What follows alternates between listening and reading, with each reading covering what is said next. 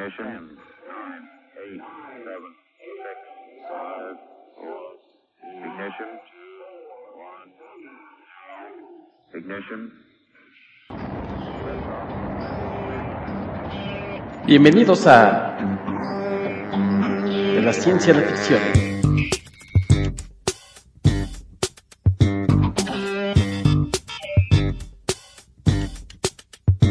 Un podcast Y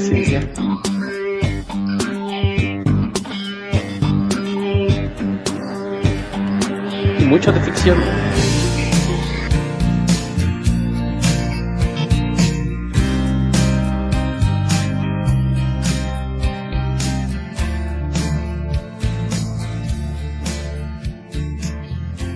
Hola, ¿qué tal? Bienvenidos a una nueva edición de su podcast de la ciencia y la ficción.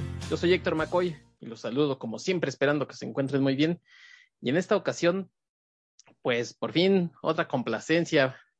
Y vamos a hablar hoy de Starship Troopers que nos habían pedido. Ahorita vamos a mandar un saludo a la gente que pidió este programa. Pero antes déjenme darle la bienvenida a mi compañero y amigo, el editor, traductor y escritor Alberto Calvo. ¿Cómo estás, Beto? Hola, ¿qué tal? Muy bien, gracias. Has sido reclutado para este programa, Beto. Este, eres el comandante Beto por hoy, porque pues se va a poner, se va a poner rudo con, con la cuestión militar.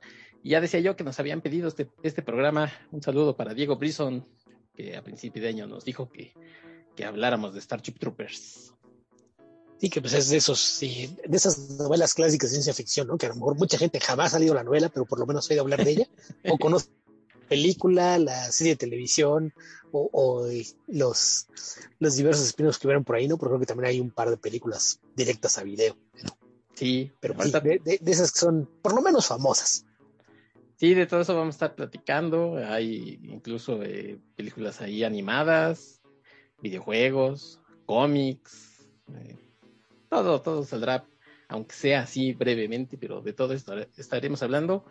Y bueno, pues ya lo comentaste, Beto, es una novela eh, en la que se ha originado toda esta historia y que además ha sido, pues no solamente ha creado este mundo de, invasión, como se le llamó aquí en México, sino pues ha sido fuente de inspiración ¿no? para muchas otras cosas. Y bueno, pues todo sale de la mente de Robert Anson Henley, uno de los tres grandes de la ciencia ficción de la época de oro, junto a eh, Asimov y Arthur C. Clarke. Es, eh, ellos tres, bueno, pues eran los, los grandes de la, del, digamos, de la lengua inglesa, porque por ahí he encontrado que dicen del Estados Unidos, no, bueno, pues Arthur C. Clarke era inglés, entonces. Británico. Eh, británico, exactamente, entonces, pues no, eh, no es exactamente de Estados Unidos, pero sí de habla inglesa. Y bueno, pues, ¿te parece si empezamos hablando un poquito de Robert Helen? Me parece bien. Pues, ¿qué, qué, qué, por, dónde, ¿por, dónde, empezamos con, con ese? Que si no me equivoco, ya, ya has hecho programas antes hablando un poquito de su obra, ¿no? Este, pues sacamos de cuenta que no, porque no, creo que no. No hemos hablado de Robert Helen, fíjate.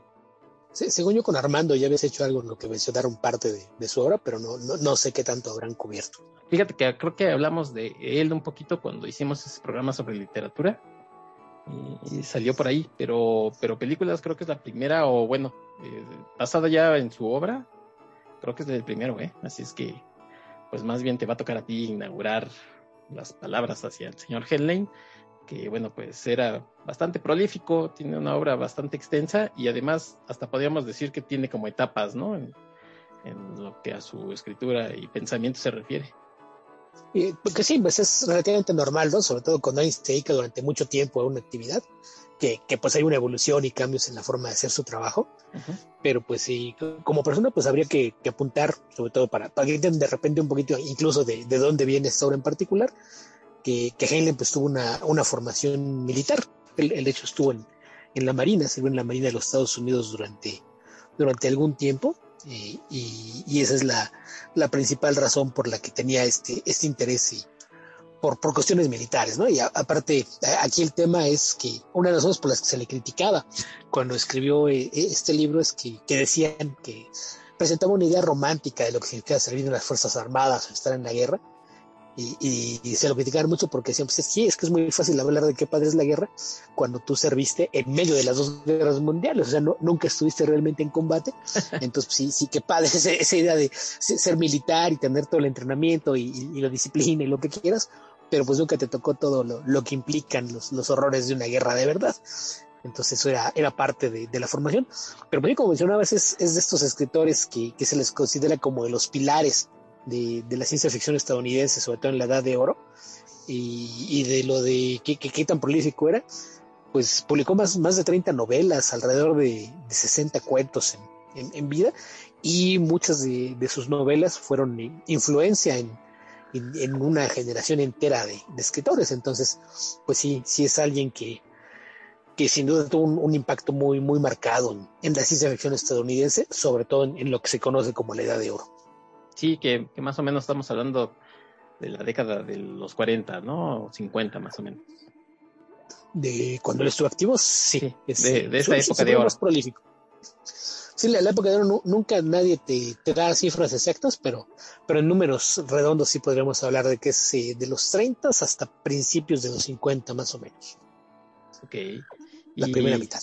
Sí, y además eh, era un tipo que, que, le gustaba mucho también, al igual que Asimov y Clark, pues tener referencias científicas, ¿no? No, no solamente más como por ejemplo Bradbury que era más hacia lo fantástico, aquí él sí también tenía eh, inclinación hacia la investigación, hacia que sus relatos tuvieran esa parte científica.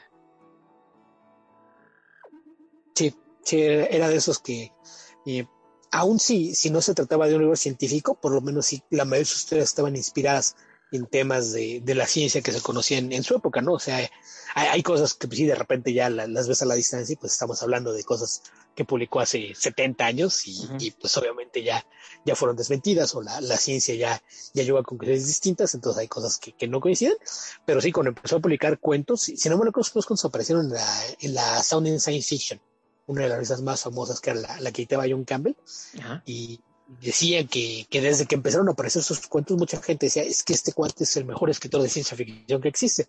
Estamos hablando de, de que pues en aquel entonces sí, algo que estaba muy de moda en, la ciencia ficción era el space opera, que, que en realidad más, más, que ciencia ficción pues eran aventuras en donde pues como había naves espaciales y pistolas láser, pues la gente lo veía como que era algo que tenía bases científicas. Y eh, eso fue algo de lo que marcó un poquito la, la fiebre Hailing, que de repente sus historias, a, a, pesar de que estaban ambientadas en el futuro o en otros mundos, sí tenían una, una base mucho más lógica en sus planteamientos. Yo creo que eso era lo, lo que lo distinguía.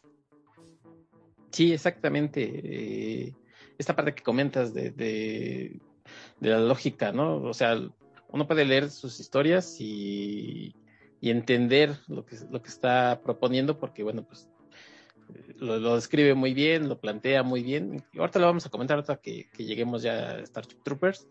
Y la forma en la que plantea su pensamiento incluso te llega a, a, pues a cuestionarte también tus propias creencias, ¿no? Lo, lo escribe tan bien que hasta dices, ah, caray, pues sí, sí tiene razón, ya después es, puedes tener como un debate interno, porque pues obviamente con el señor ya no. Pero bueno, ahorita, ahorita hablando de Starship Troopers lo vamos a, a comentar.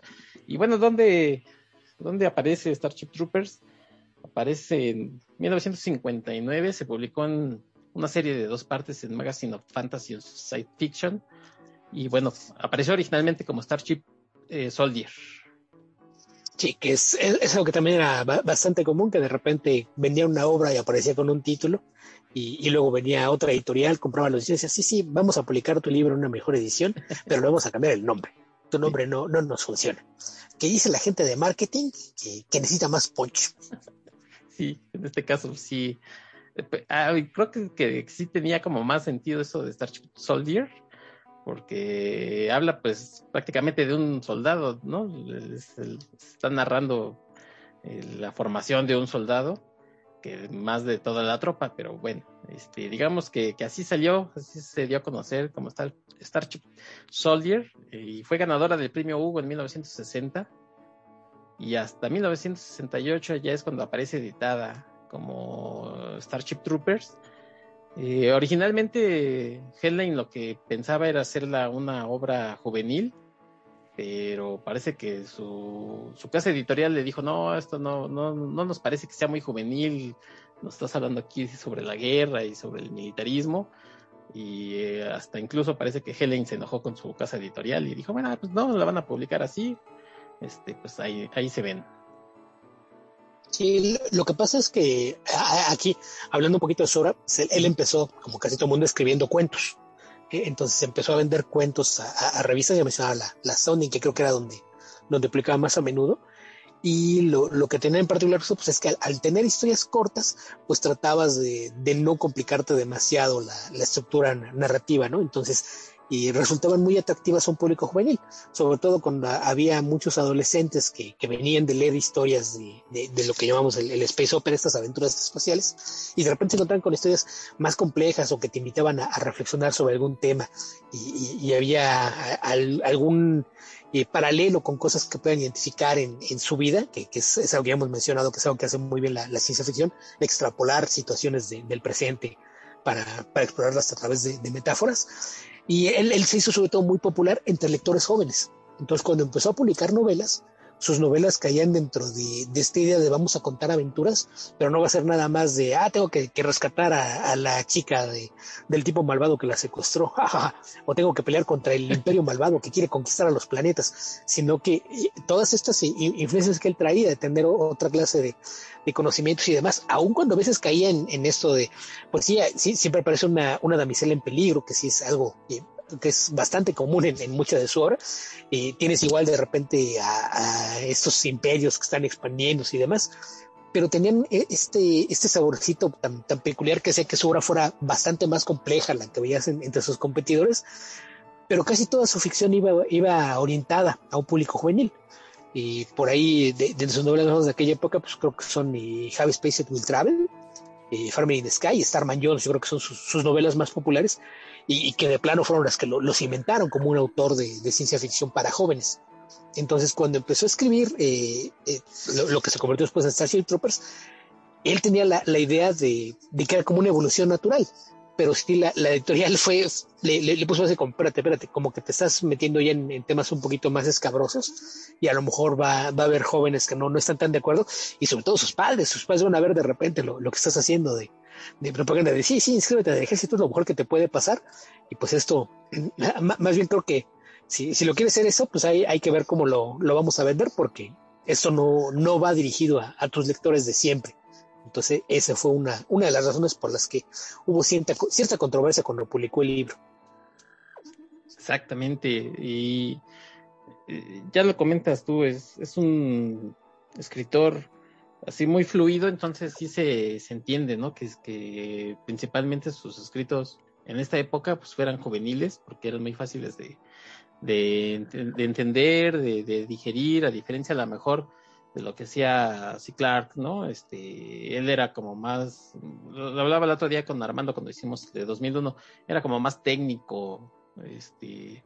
Es, es que era un ingeniero. O sea, estás hablando de un ingeniero, pues sí, tiene un lenguaje mucho más cuadrado, quiere ser mucho más preciso en las descripciones que te da, entonces su, su obra es más cuadrada por donde quiera que la veas. Sí. Y, y, en el caso de, de tiene una prosa muy agradable.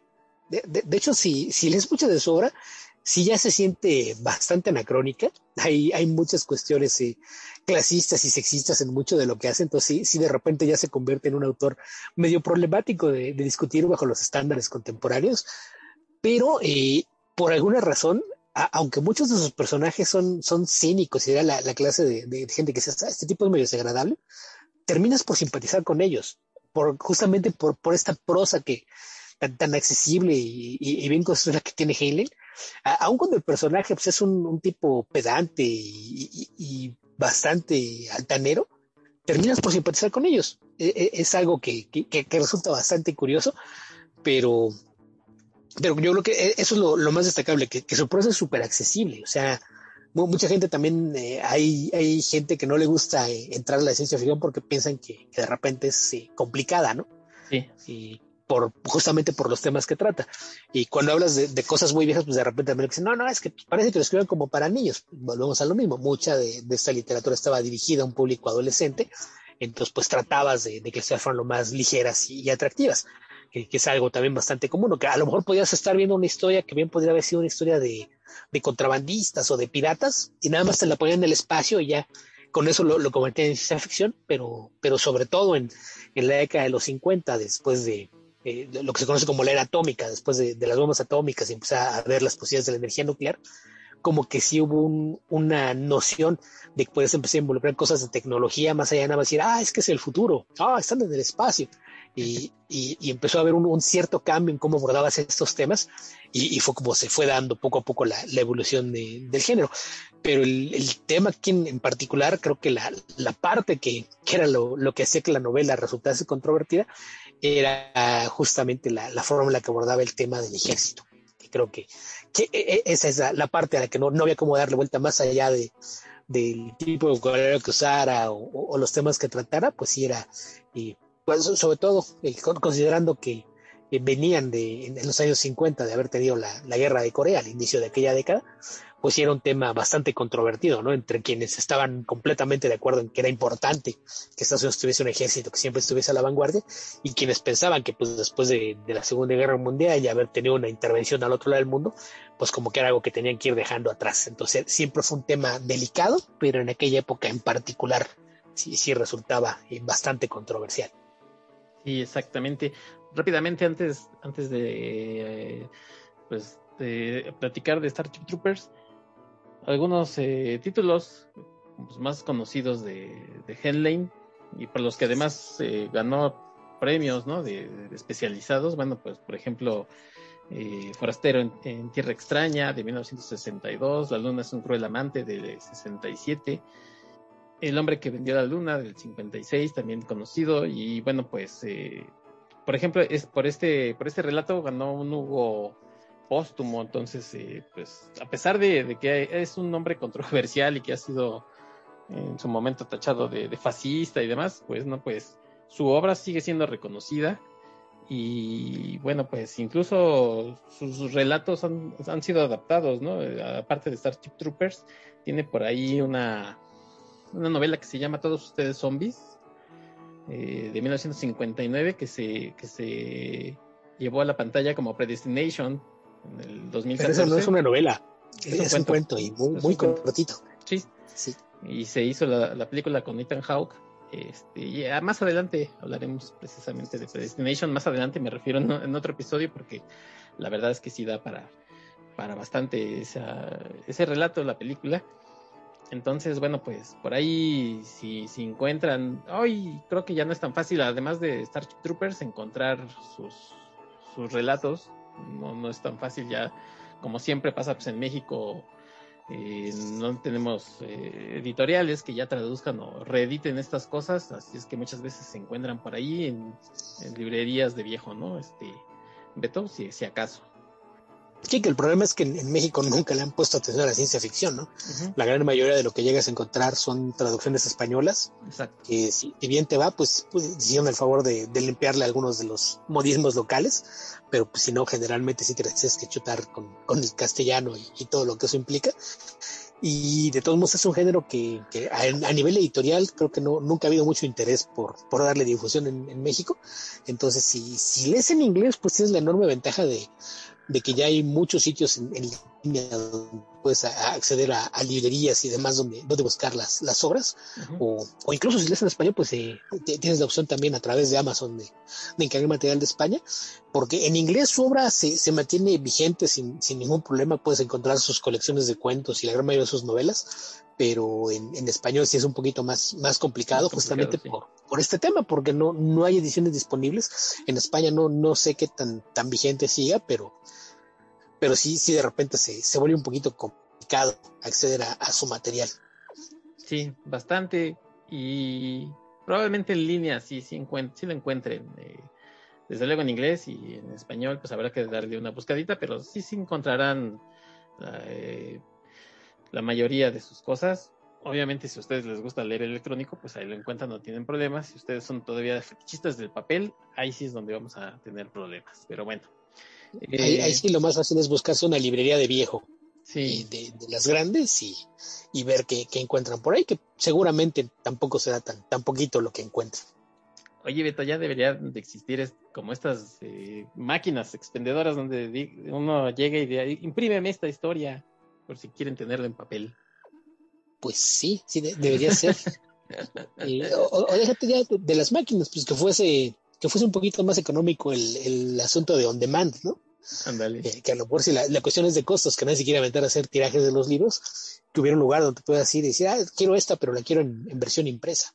Claro, pues sí, ya debería de existir eso, pues. primera tu copia, que es algo que la- lamentablemente todavía es sí, costoso, ¿no? Entonces termina por ser más caro que si compras un, un libro que se haya publicado de esa forma, pero, pero pues ya, po- poco a poco vamos para allá. Que, que bueno, ahorita a lo mejor ya dimos dos pasitos para atrás, ¿no? Porque desde que empezó la pandemia tenemos una, una escasez de papel, entonces, eh, Ah, no, sí, no- cierto. no- no sé. Eh, íbamos en esa dirección, pero probablemente eh, le, le pusieron freno, no, espérate, espérate, ahorita no. Oye, y luego se atora el barco, ¿no? Aquel. Este, Sí, el, el canal de Suez, el, Sí. barco que no, no, no, no, sé qué quiso hacer, se arrepintió, se quería regresar. sí, se echó en reversa y le, son- le sonaba la del padrino, la musiquita, y no sabía de dónde era, y total que, que, que De- estuvo allí varios días. reversa. Echarse en reversa no hubiera sido malo, lo malo fue que quiso dar la vuelta en un, en un canal muy estrecho y eso no se puede. Sí, y también por eso ahí hubo problemas de desabasto en varias cosillas, incluyendo papel. Sí, y que en general le- los problemas que le puso a la industria, pues provocaron que, la industria editorial sea una de, las más afectadas, justamente por este tema de, de la de papel, ¿no? Pero entre muchos otros materiales y materias primas que, en el último par de años se han, visto limitadas en la forma en la que se distribuyen. Bueno, después de este pequeño este breviario sobre, sobre los problemas editoriales, pues nos regresamos a Starship Troopers. Eh, ¿Te parece ya si le entramos al, al libro? Y pues sí, sí, porque de, de- de otra forma, eh, de- digo, con el volumen de obra de Helen, si, si nos seguimos desviando y hablando de las cosas, esto se va a hacer muy, muy, muy largo. Porque aparte, eh, ju- justamente por, por lo que menciono de que tiene una prosa muy accesible, Ajá. yo recuerdo que, que el, el tema en, entre aficionados a la ciencia ficción, yo empecé a convivir con mucha gente con la que compartí gustos en, en los 90, y me acuerdo que la, la cosa que menos sorprendía es, ¿por qué carajos no había más películas basadas en su obra? Porque la verdad es que son, son historias muy accesibles, "Pues es que esto le, le das una, una, una pulidita, actualizas lo- los temas y esto sería un, un blockbuster de, de taquilla, ¿por qué diablos no las hay? Pero, pero pues en fin. Y luego cuando las hacen, las hacen pues, ahí como a medias raras. ¿No? La Sí. película, la adaptación de esto. que, que, pues es- ese es otro tema, ¿no? Que, que a veces pues depende, ok, ok, quién, quién decidió hacer la adaptación y cuál es el, el enfoque que le van a dar, ¿no? Porque también habría que recordar que hay de repente estudios que pues es, no, pues compramos los derechos nada porque nos gustó el título, pero no nos gusta la historia. Vamos a hacer algo distinto. Sí, sí, sí. No, y, y además habrá chance de, de, eh, seguir hablando de Henley, digo, pues más adelante en otros episodios de pues, programas hablaremos, seguiremos hablando de él, la verdad es que tiene cosas para aventar para arriba, ¿no? Entonces, pues ahorita es como un pequeño, eh, una pequeña entrada a su obra y, y más adelante seguramente será un autor que siga saliendo aquí. Y además ya, ya habíamos comentado un poquito de él la, la vez que hablamos de John Carter, ¿no? Ajá, sí también. mencioné por ahí como curiosidad que, que un par de, en, en un par de sus novelas tiene protagonistas cuyos nombres están basados justamente en John Carter y Dilla Toris. Ajá, de las- los hijos, ¿no? Bueno. que va- ahí vamos a lo mismo, la, la influencia de, de la, la literatura de aventuras en, su trabajo era muy marcada y, y es lo, lo que yo creo que, que lo haría material atractivo para explotarse en otros medios, pero pues en fin, de- de- demos de Starship Troopers. Y bueno, lo que pasa es que sabes qué? que, que parece que los derechos de, de las cosas de Philip K. Dick son más baratas, entonces por eso Philip K. Dick ese sí ha sido más adaptado, ¿no? Que- Pero pues también en, en los últimos años, porque igual fuera de, de que tuvimos Blade Runner, durante muchísimo tiempo no, no había adaptaciones No había de, Dick. Y de repente cuando empezaron a aparecer, pues ahí, ahí sí todo el mundo le sacó a tratar de adaptar las novelas y todo el mundo se agarraba a cuentos. y los expandimos y los convertimos en películas, ¿no? Ahí, Sí. ahí sí fue donde de repente nos cayó una docena de, de adaptaciones de Dick. Exacto. Oye, que, que además, hablando de, por ejemplo, de Starship Troopers, pues tampoco es una novela muy extensa, o sea, son, son cosas que se hacían de la época, vamos a suponer, no sé, eh, depende de la edición, pero son 200, 250 páginas, ¿no? Sí, sí, no, no es una novela tan, tan extensa como, ahí también yo creo que, de repente el, tema es que en, años recientes parece ser que, les pusieron límite, ¿no? Que si, tu novela tiene menos de 500 páginas, no la contamos como novela. Ahí sí dices, oye, pues ahora ya te pagan por libro.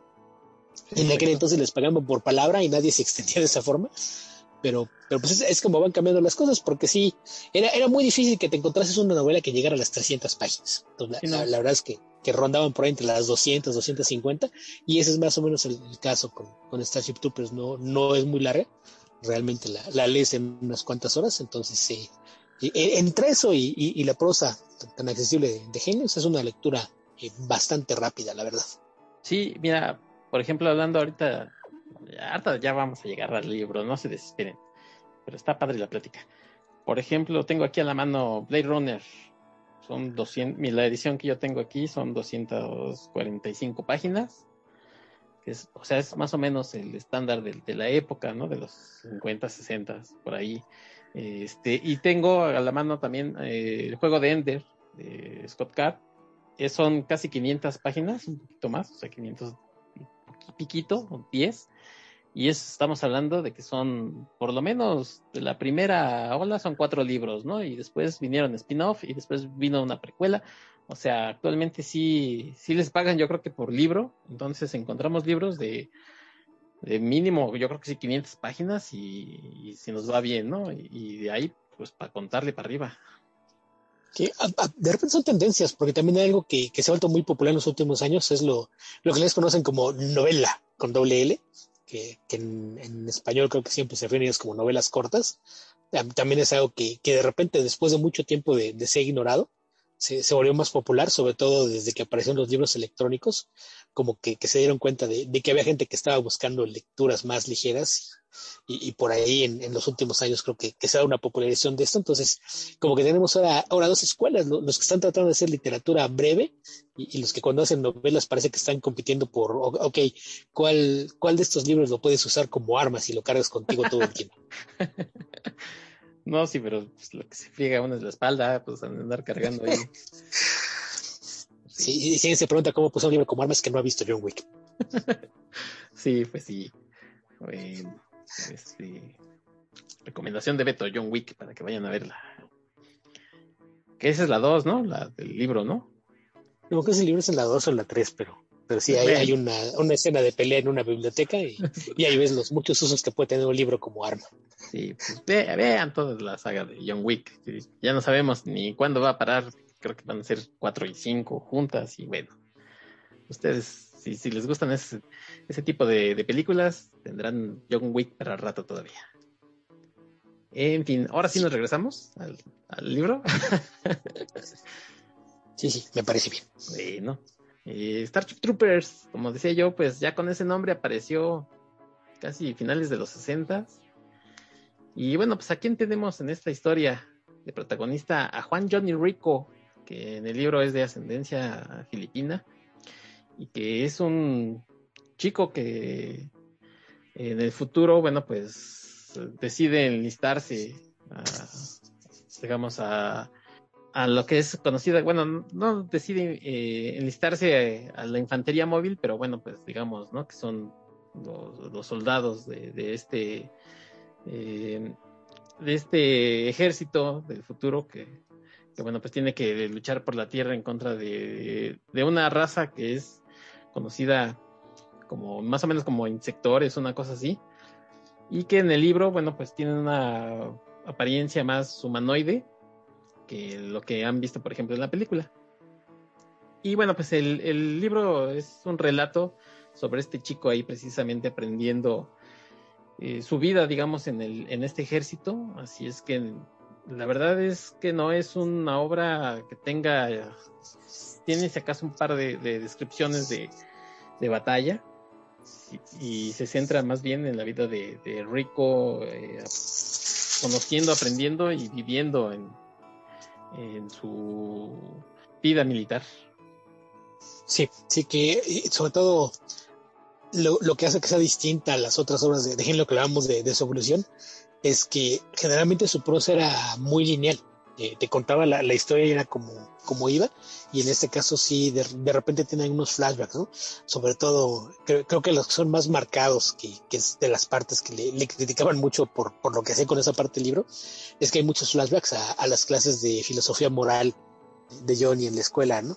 Sí donde tenías esta, estas discusiones acerca de, de la importancia de, del ejército y, y, y, por qué era importante servir y, y, cosas por el estilo. Creo que esa es la, la parte en, en, donde mayormente es, es lo, lo, que hace que funcione distinto la, la novela. Pero, pero el, el tema de, de que sean de, de una minoría racial y, y, el mundo que te pinta desde los primeros capítulos, ¿no? Que, que entiendes que, que, el mundo se puede decir que tiene eh, tres grandes superpoderes, que, que no, no, es muy, muy distinto de, de, lo que vemos hasta hace, hasta hace algunos años, porque tenemos en, en Occidente, pues tenías a, a, los Estados Unidos y al Reino Unido, y, y, aquí lo que te, te, manejaba es que tenían ya una alianza con los rusos pensando en enfrentar la hegemonía china, ¿no? Uh -huh, sí. esta, esta, este, es que ese es un tema recurrente, ¿no? El, el, de la amenaza amarilla, el estar pensando que, que los asiáticos van a ser un problema para todo el mundo y, y todo está centrado alrededor de China. Entonces era, quizás es, es la, la, parte más, más in, interesante y controversial de, de, la novela. Que también habría que, que, aclarar que sucede en un futuro remoto, no recuerdo si, si menciona el año, pero son algo así como 600, 700 años en el futuro. Aproximadamente. Entonces sí, sí es, sí es un, un mundo bastante, bastante distinto.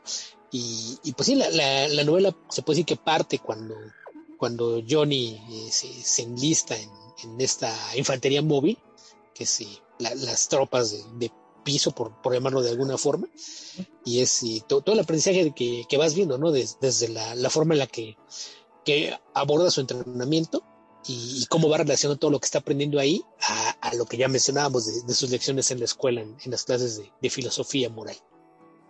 Y eh, como, como comentabas en, en un principio, la, narra la narración de Henlein es muy, muy clara, entonces no, no, uno no tiene problema en imaginarse lo que nos están platicando ahí en, eh, en el libro. Uno puede estar o no de acuerdo si, si el tema central sea la militarización de, de, no sé, de los gobiernos, porque uno de los temas centrales es que existen ciudadanos que son los que están ya dentro de este, de este mundo militarizado y los demás, o sea, los demás es gente común y corriente, pero que no tiene derecho, por ejemplo, a voto.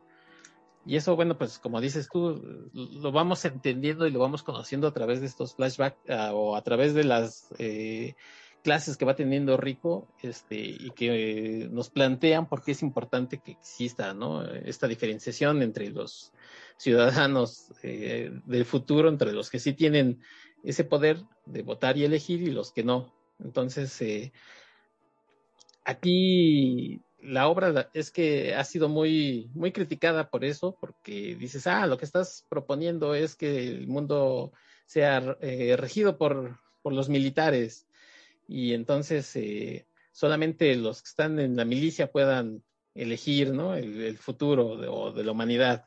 Y creo que, que Helen, pues supongo que, que, sí tenía, como tú lo decías, estuvo en el ejército y era muy, muy dado al nacionalismo, ¿no? O sea, de que Estados Unidos tiene que defender su país, pero este, creo que también tiene una parte en la que, pues, comentaba yo, su, narrativa es tan clara que a veces dices, uy, sí, sí, es cierto, o sea, eso de que solamente aquel que, digamos, se expone tiene este derecho a voto, mientras los otros que no, no quieren asumir ninguna responsabilidad, sabes que no vas a poder hacerlo, sí te llega como a, a, a crear un conflicto, ¿no? De tiene o no tiene razón.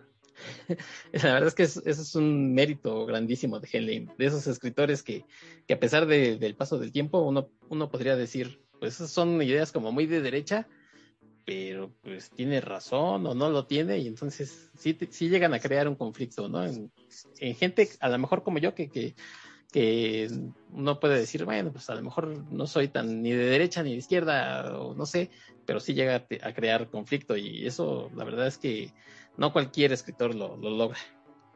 Sí, que lo, que pasa es que de repente te presenta argumentos de, ideas que tú encuentras contrarias, pero te las presenta de una forma tan persuasiva que casi te convence, ¿no? Sí. Eh, porque mencionas lo, de Consta Sociedad, ahí también creo que es, importante aclarar que, que aun cuando no es completamente fascista, si hay una excesiva militarización en cómo funciona, ¿no? Y sobre todo cuando te das cuenta, ya que está enlistado, lo que pasa con, con algunos otros, ¿no? Que, que tienes, por ejemplo, el, uno, otro de los reclutas que está entrenando, que golpea a un instructor y, le hacen una corte marcial o le dan unos azotes y después lo corren. Al, mismo rico le, le, toca, ¿no? Que le den cinco latigazos por un, accidente en el que eh, durante una, una, simulación de combate disparó un arma antes de asegurarse de que no tuviese compañeros en la zona, ¿no? Que si hubiese con armas reales, pues pudo haber matado a alguien. Y después por ahí hay un, un reporte de que alguien que, que se había, este, que había desertado, mató a un niño, ¿no? Este, y lo, lo cuelgan. Entonces, sí, sí, de repente te, pintan como que una, una versión muy, muy, oscura, sin llegar a ser abiertamente fascista, si es un, un, mundo excesivamente militarizado y en esta disciplina, como ya mencionas, esta idea de que, quieres votar, pues gánatelo, a, a, ver qué has hecho para merecerte el voto. Y, y lo que te decía de, de, de la parte de, que, que, es la, la, que se vuelve la, la polémica de esto es, que, que sí de repente adopta unas posturas de, que, podemos considerar como jingoístas, ¿no? Esto de eh, no, no, no solo romantizarte la idea de, de lo que es la, la vida en, en, lo militar, sino crearte esta, esta sensación de, de que no existe un honor más grande que, que ir a la guerra o pelear por tu país. Y, y aparte, creo que hay una de, de las cosas, ya, ya mencionabas que de repente la, la, forma en la que plantea las cosas es lo que hace que, que funcione, si, si tú ves el libro en, su conjunto, él parece estar abogando por eso. Y, sin embargo, cuando, cuando parte, incluso pareciera ser que te lo está planteando en contra, ¿no? Porque después de, que pasa este, esto del, del tipo de que le hacen la corte marcial y lo corren y demás, eh, Johnny está pensando en renunciar. Sí. Él, está pensando en, irse y le llega una carta de, su maestro, ¿no? Que, que, que tiene estos debates en la escuela en la que le dice, ah, no, yo también era militar y sé, sé que en ese momento te parece difícil, pero es muy importante que te quedes. Y dice, ah, sí, tiene razón, entonces me voy a quedar. y, y, e incluso desde el principio del libro, porque cuando él decide que, que quiere ir a, enlistarse, sus padres son los primeros que se oponen. Entonces sí, sí había un sector importante en la sociedad que, estaba con la idea de, que no tenía ninguna necesidad de estar sometiendo en guerras, sobre todo si ni siquiera en su territorio, ¿no? O, sea, ¿por qué carajo estamos mandando gente a morir al otro lado del mundo? Y, y, como que te lo plantea ahí incluso como una brecha generacional, ¿no? Los padres, que es la generación que ya pasó, pues ya pasamos por una guerra mundial y ya pasó esto, ¿qué tenemos que seguir peleando? Y el hijo que dice, no, no, es que es importante, tenemos valores que defender y se va al ejército. Entonces sí, sí te crea y te, te plantea el conflicto desde los dos puntos de vista pero de, de, forma muy sutil y como no queriendo la cosa, siempre toma el, lado de, irse hacia lo militar. Pero, insisto, lo hace de una forma eh, tan fluida que, que, antes de que te des cuenta ya estás simpatizando con las ideas. Después piensas, no, no, espérate un momento, ¿por qué? Yo no estoy de acuerdo con eso. ¿Qué te pasa? Sí, sí, sí. Sí, tienes toda la razón. Y, y bueno, pues, gente mucho más inteligente que yo lo ha lo ha analizado y ha dicho, no, es que si es fascista esto, tú lo acabas de comentar creo que muy bien, es, es, es que es esta disciplina, pues que solamente entienden como la gente que ha estado ahí eh, en lo que es la milicia y creo que, que es lo que plantea Henley, ¿no? O sea, no tanto ese, este fascismo en el que todos tienen que ser eh, o, regirse por la vida militar, porque no lo plantea así, y, incluso lo acabas de comentar, hay, hay una parte en el que Rico dice, no, o sea, esto no es para mí, y pues total no pasa nada, eh, yo quería ser ciudadano, o sea, quería tener ciertos privilegios, pero pues no, no se puede, pues no y ya, ¿no? Y de hecho hay una parte en el, en el libro en el que dicen, pues, se enlistan miles de jóvenes pero se llegan a graduar, no sé, este, cientos, y me refiero a lo mejor a 100 o 200, ¿no? O sea, porque de plano es una cosa, pues, complicada, como, como lo es en, en realidad de la vida militar. Otra parte es en la que les dicen, sí te vas a enlistar, pero esto no es este, para, para venir a, aplaudir y cantar.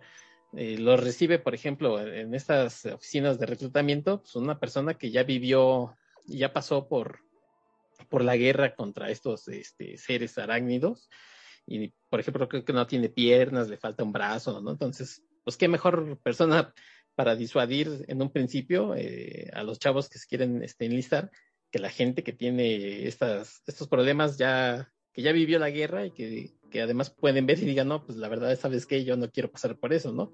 Inclusive hay partes en, la, en el libro en el que dice, aquí la gente que, que tiene fama y gloria, fortuna, pues no es la gente que está viva y no son la gente que siguen dando las órdenes, sino la gente que ya murió, esos son a los que, a los que han dado la vida, este, eso sí se les reconoce, pero pues, pues mientras luches, a lo mejor ganarás este, grados militares o lo que sea. Y todo eso lo plantea Henley, así como lo comentas tú, como si fuera nada, o que tú dices, pues sí, ¿no? O sea, si te vas a enlistar, este, para luchar es para eso, para luchar, no para presumir y, que muchas veces llegamos a decir, este Beto, eh, es que el general es el que los manda y está atrás, ¿no? Sino, pues para ir a luchar. Eh, Henley sí, sí lo llega a plantear así de esa forma. Por un lado es padre estar aquí en, en, esto del, del ejército, pero sí es un compromiso muy fuerte. De hecho, lo que estuve leyendo yo es que en esa época, pues la visión que tenía Henley es que los jóvenes tenían poco compromiso y control, ¿no? De, la sociedad. Entonces Henley lo que hace es, bueno, pues habrá que, decirles de una manera a lo mejor no tan sutil o como lo quieran tomar, de que para que se, para que se vuelvan eh, gente productiva en la sociedad, pues no estaría mal que a veces se enlistaran y vieran que no todo en la vida es eh, felicidad.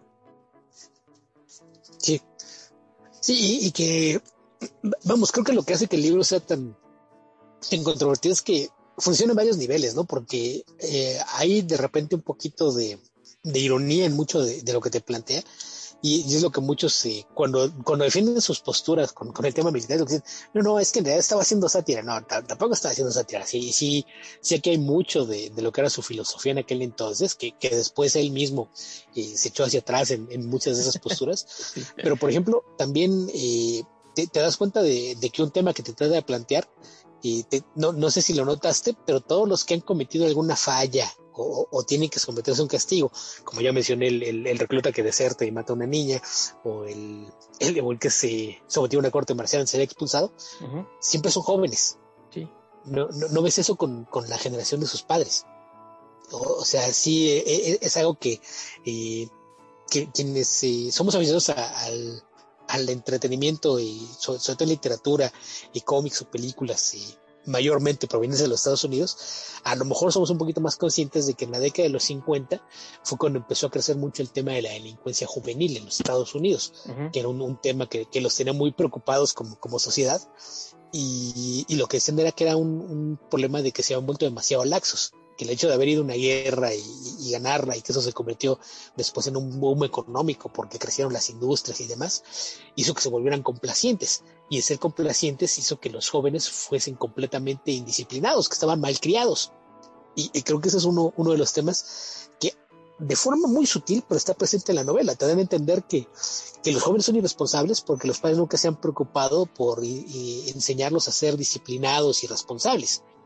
Eh, entonces son, son la, clase de, cuestiones que, que, insisto, no, no llega a mostrarte un, fascismo abierto, pero sí, sí esta idea de, estar siempre eh, abogando por, por el exceso de, disciplina, sí es algo que, que se vuelve un, tema recurrente a lo largo de toda la, novela, ¿no?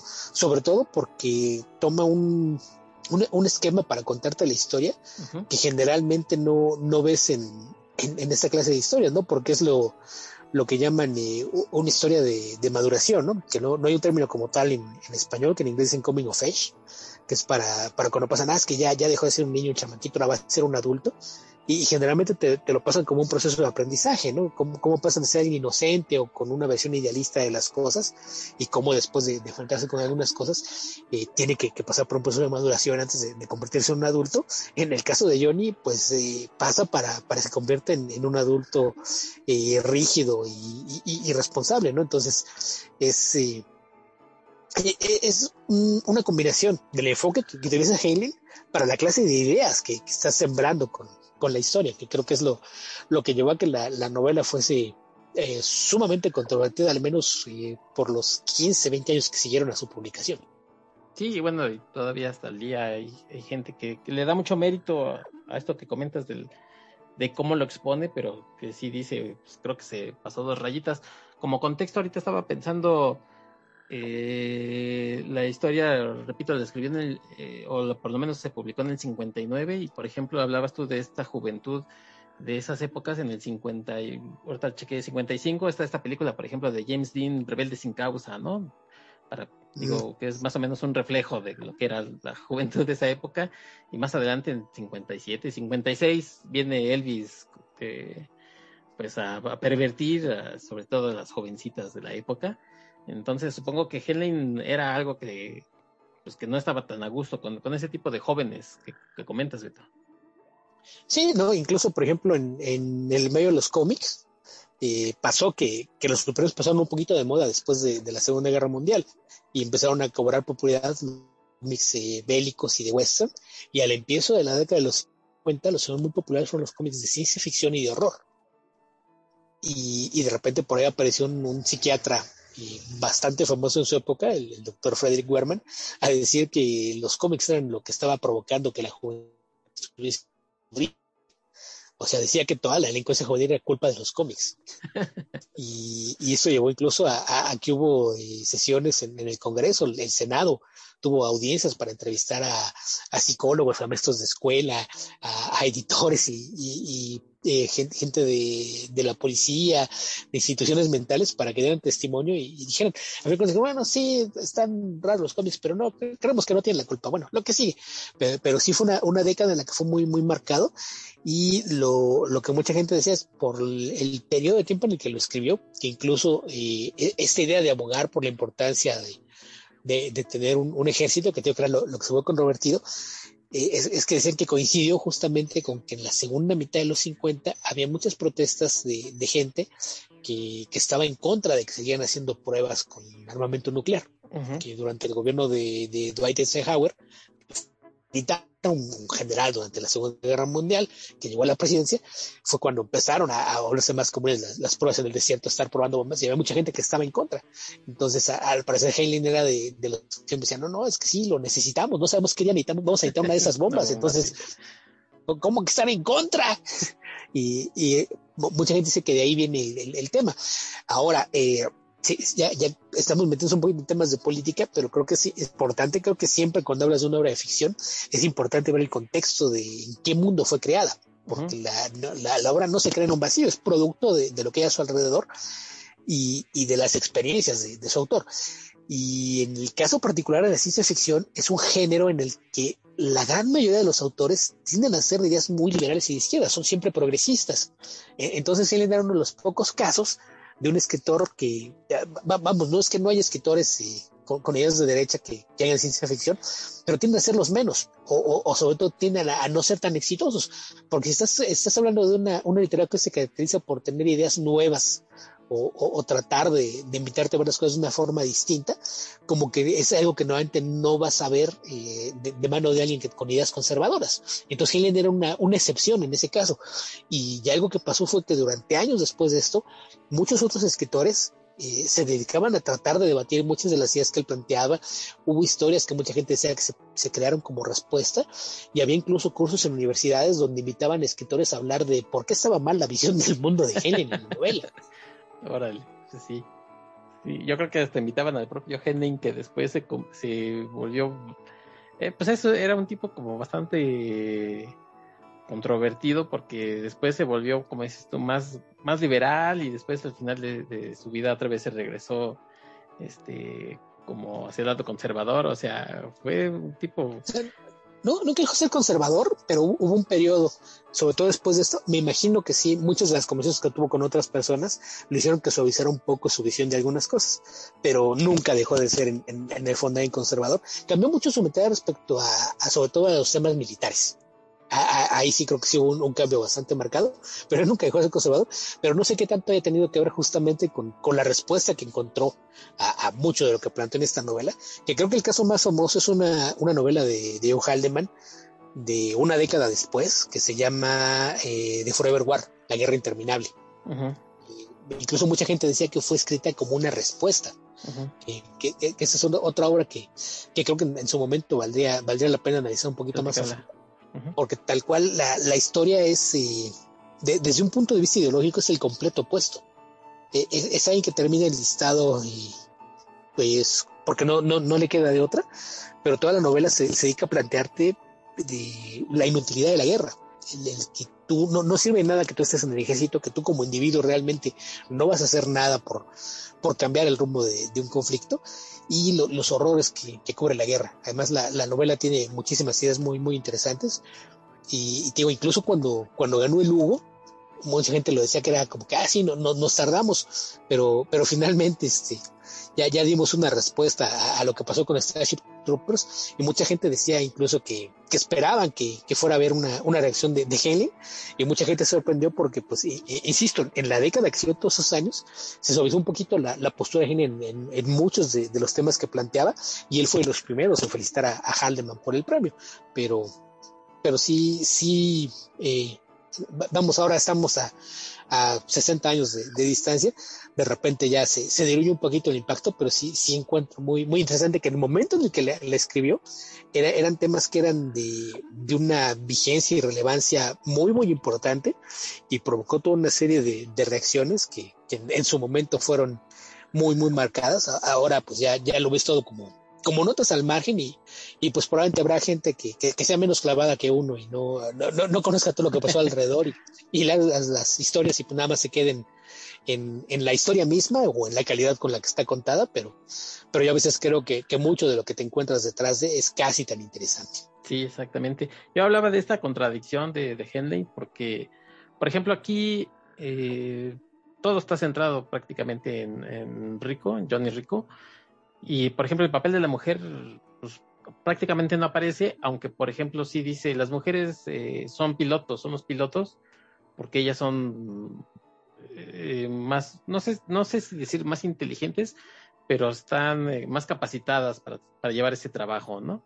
Por ejemplo, aquí en la novela, Rico tiene muchos problemas con las matemáticas, ¿no? Es algo que, que tiene que tomar clases, digamos, de regularización de las matemáticas, que es un poquito algo así que se ve muy, muy leve en la película, ah, en un minuto lo, comentaremos, pero este sí se nota que, por ejemplo, dicen, pues las mujeres son más, eh, tienen más precisión y cosas para, para pilotar las naves que los hombres, que, que tienen que estar haciendo otras cosas. Y, y después, por ejemplo, eh, en otras de sus historias, en estas que comentaba yo, por ejemplo, en Forastero, en Tierra Extraña, ya incluso, incluso le empieza a meter cosas de sexo, ¿no? Ya más, más, que, que sí están eh, más explícitas y cosas así. Entonces, pues eso es como si un cambio de, mentalidad, ¿no? También en, en Henley y que, que, se ve reflejada en, sus historias. Incluso esas historias, eh, junto con La Luna es un cruel amante, muchas veces se dicen que eran historias que la gente de esa generación de los principios de los 60, mediados de los 60, tomaban así como bandera de esto es lo que queremos que sean, ¿no? Estas, eh, estas historias en el futuro. Sí, que, que es lo, lo, que mucha gente decía, no, no, es que cambió radicalmente su forma de ser, porque decían que, que de repente incorporó muchas ideas que, que los conservadores que tanto lo apoyaban lo veían como, ah, esas son ideas de hippie. eh, porque, por ejemplo, en, en su novela de, de Puppet Masters, que, trata sobre una invasión extraterrestre muy al estilo de los invasores de cuerpos. Y por necesidad, por la forma en la que atacan los invasores, la gente tiene que andar desnuda. Entonces, e, e, es la clase de que, ¿qué? ¿Está loco? ¿Cómo cree que eso va a ser posible? Hay hombres y mujeres ahí. ¿Cómo van a estar juntos y todos desnudos? Y, cosas por el, por el estilo. Y, y, vamos, insisto, hay, hay unas contradicciones por ahí con, con mucho de lo que hace en su obra, pero pero a, fin de cuentas no, no, cambia, porque mencionábamos esta idea de, de ponértelo como brecha generacional, ¿no? Los padres que estaban en contra de, de la guerra, eh, Rico que decide enlistarse de todos modos, y hacia el final del libro su padre también se, se incorpora al, ejército y hace las paces. Ah, tenías razón, hijo, que, que, que, digo que son la, clase de cosas que, que fueron lo que provocaron las, las secciones, porque, insisto, aunque te, te daba los dos puntos de vista, sí de, de, una forma muy sutil, todas las, las decisiones que tomaba el libro, sí, te voy a enseñar los dos, pero yo creo que deberías escoger esta. Mira, aquí tengo una manzana muy bonita y aquí hay una naranja, pero vea que la manzana se ve más jugosa y deliciosa. es, es, la, y, y, insisto, la, la, cosa es, tiene una, un talento narrativo y una, una forma y tan, tan fácil para, para plantearte las ideas que, que, que resulta de, de, repente demasiado persuasivo. Lo, lo, lo, que caracteriza mucha de, de su obra, porque eh, vamos, más allá de los temas que, que esté tocando, eh, insisto, Rico ni siquiera es un personaje que sea agradable y terminas por identificarte con él, cuando realmente no, no tienes nada en común con, él de, de, donde quiera que lo veas, ¿no? Es, es, e, es muy curioso cómo, cómo funciona la obra de genio.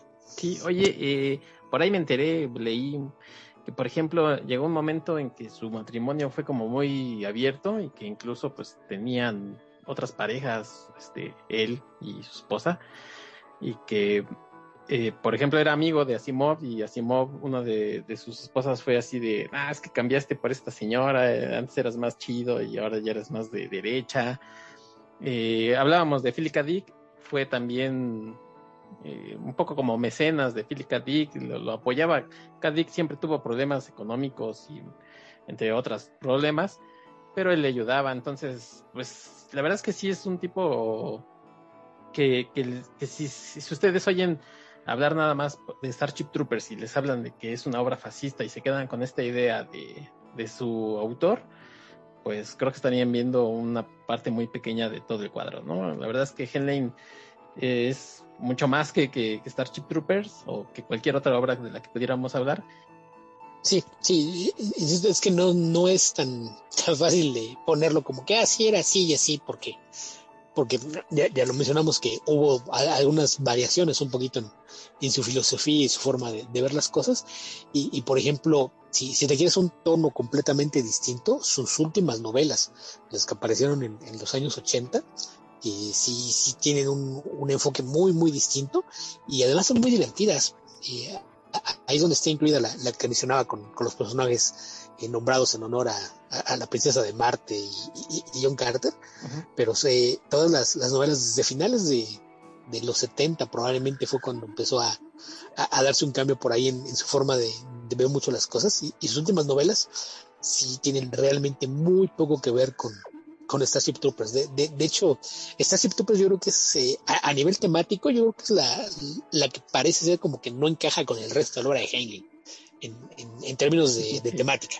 Porque sí. estilísticamente hablando, el, el tipo de, de, personajes que te plantea y eh, eh, muchas de las relaciones entre padres y hijos son, son, algunos temas recurrentes, pero toda esta parte de, de la disciplina excesiva, del de ensalzar la, la necesidad de, un eh, establecimiento militar y, los temas de la disciplina, yo creo que esa no está mal marcada. Y, y digo que en, sus novelas, de, sobre todo los 80, en Number of the Beast, eh, eh, The Cat Who, Who, Talks, Who Walks Walls, eh, en Friday, creo que, que, que, sí es mucho más relajada su, su visión de las cosas. Son, son, son novelas que incluso se, se, sienten muy, muy ligeras, que, que es algo que viene. Eh, yo, yo, creo que el primer caso en el que empiezo a notar, tú mencionas hace rato eh, el título español de La luna es una cruel amante, que uh -huh. es de Munich Isahers eh, Mistras. Creo que desde ahí ya empezabas a, a notar un, un cambio bastante marcado un poquito en muchas cosas, pero, pero pues sí, sí vamos, era una, una persona compleja. Exacto, sí. Que, que, generalmente si buscan fotos de, de Helen es esta parte curioso porque no, no, no sé, siete de cada diez fotos tiene un gato en las manos o en los hombros. Sí, sí, por ahí escuché a alguien que decía que un tipo que le gustaban los gatos no podía ser malo, pero bueno, pues Ah, hay quien dice que hay quien dice que si te gustan los, los, gatos en vez de los perros es al revés, pero no, no sé. Yo, yo también sí. prefiero gatos a, a, perros, pero pero sí sí es eh, es, eh, eh, es, muy curioso porque generalmente en, casi todas las fotos lo vas a ver con, con alguna de sus mascotas o las, las fotos de más joven con, con su uniforme, pero pero sí es, es unas cosas que la verdad es que que sí, sí vale mucho la pena echarle un vistazo a, su obra y empezar un poquito en, la época en la que fueron creadas, porque insisto, en los 50 pues sí, sí estaba mucho en boga ese tema de, de, la delincuencia juvenil, de lo, de lo que veían como, como situaciones problemáticas, del tema de, de las pruebas con el armamento nuclear y,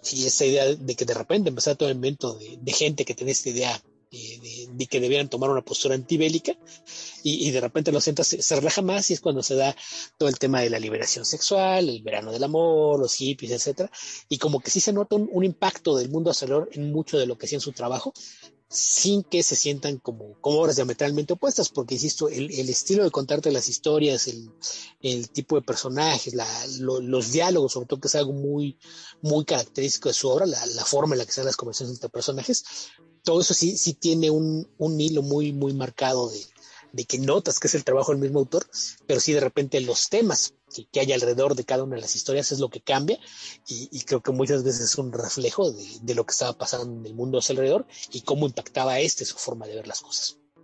Y algo muy, muy importante que, ya lo comentaste al principio, eh, la obra de Henley y la obra de cualquier persona, si se va a criticar desde los parámetros actuales, pues puede que salga perdiendo, ¿no? Entonces, eso que dices del contexto es bien, bien importante, interesante, porque eso nos da pues, un panorama mucho más amplio, no, nada más decir, ay, sí, el señor era un fascista ya, ¿no? Entonces. Era, un, es un fascista, misógino y sexista, clasista. eso no quiere decir que, su obra esté bien o mal, pero. Ajá. Ajá, en, parte sí, pero vamos, es, es el mundo en el que creció y, y, a lo largo de, su obra te das cuenta cómo, cómo sí cambiaban algunas ideas alrededor de algunos de esos temas. O sea, no, no, no se trata de, vamos, ni siquiera estaba la, la, ventaja de que ahora a lo mejor es, más fácil que entiendas eh, algunas situaciones gracias a la gran cantidad de información que tenemos a nuestro alcance en cualquier momento, ¿no? Y, hay que, recordar que la gente en décadas pasadas, y ni siquiera hace tanto tiempo, ¿no? Basta con que te veas 30 años atrás, pues la, gente todo lo, que tenía y lo que se del mundo, pues era de su experiencia directa. Entonces, eh, sí, sí, siempre tenías una visión mucho más limitada de las cosas, porque realmente no, no tenías muchas oportunidades de pensar en, lo que solamente decimos ponerte en los zapatos del otro, ¿no? Porque no, muchas veces sí que conocías gente con experiencias distintas. Si tú creces en un entorno con gente que tiene un, pasado similar al tuyo y que un entorno similar, pues para ti eso es lo que es la normalidad en el mundo. Y, nunca te imaginas en que a lo mejor eh, tu vida está llena de, privilegios o, tú conoces cosas que nadie más ha visto y tú no has tenido que, pasar por algunos apuros que otras gentes han tenido. Entonces, eh, en ese aspecto creo que que eh, eso es lo, que de repente es interesante cuando ves en la clase de, material que él producía cuando empezó su, carrera, los, cuentos, sus novelas en, la década de los 40, cómo empiezan un poquito a, ganar complejidad en los 50, aparece esta novela que te plantea una, una parte específica de, su ideología y en los años 60 te das cuenta de que partes de esa ideología cambian y, se modifican de acuerdo a lo que él va experimentando en, el mundo, ¿no? insisto, de repente estas, eh, estas eh, reuniones que se van entre escritores para discutir la, obra y demás, y yo no, recuerdo haber leído que él tuviera participación activa así de por ejemplo, debatir su libro contra algún otro escritor, porque aparte creo que es algo que, que es muy común en, escritores, que generalmente no vas a encontrar un escritor que esté dispuesto a salir a defender su libro, porque es, eh, eh, y eso aplica a, casi cualquier rama creativa. no vas a ver un director que se haga tratar de explicarte su película, no, no vas a ver a, un escritor que quiera hacer esto, porque generalmente lo que dicen es que lo que quería decir está ahí, en la obra. La obra misma es su, explicación, no tengo por qué justificarla pero muy probablemente sí, sí estaba consciente de las cosas que generaban y esto le, dio acceso de repente a ver otros puntos de vista y, ir matizando su, propia visión de las cosas al entender desde qué punto de vista estaban abordando los temas de su novela, gente que había crecido con experiencias distintas o que vivía en, condiciones diferentes a las que él había conocido. Entonces es, es un, tema eh, delicado porque no, no puedes juzgar de, de una forma tan drástica porque eran otros tiempos, era otra sociedad, de, de entrada en otro país y, pues vamos, eh, ahí lo, mejor que puede hacer es pues leer la, novela y, juzgarla por partes, ¿no? Una cosa es la historia, que me parece es una historia muy sólida, muy bien contada, y, luego pensar en, todo lo que implican los temas que, te está planteando, que además eh, muchos de ellos pues, a, lo mejor los ves ahora y, hasta los sientes como obsoleto porque va a haber cosas que ni siquiera te va a hacer mucho sentido que haces, ay, pues qué, ¿Qué, qué, es eso? O sea, hay, tanta gente que pues con que la tercera parte se meta al ejército es más que suficiente, no tengo por qué ir. Que vaya el que quiera, yo por qué. y es, es que es un mundo distinto. Sí, sí, sí. Oye, eh, ya hablamos pues de los puntos, digamos, controversiales de la obra. Me, me gustaría tocar un otro otro par de puntos que, que, a lo mejor mucha gente luego no, no nota, pero Helen también fue pionero en algunos temas como, por ejemplo, se habla de, de esta armadura que usa, que plantea, ¿no? Para, para el combate, que por ejemplo en la película, bueno, pues no, no se toca para nada, y que me recuerda, o por lo menos cuando estaba yo leyendo, estaba yo pensando, y si nosotros hicimos un episodio sobre Age of Tomorrow, ¿no? Esta armadura que, de la que hablábamos, me parece que, que pues es extraída directamente de esta, de esta obra, ¿no? O sea, no eran, no eran cosas que de las que se escribían tan fácilmente en esos tiempos y Hellane lo, lo empieza a hacer. Eh, por ejemplo, el tema de, de, esta, claro, eso es una metáfora, siempre lo, la mente colmena para el comunismo, ¿no? Por, por esta naturaleza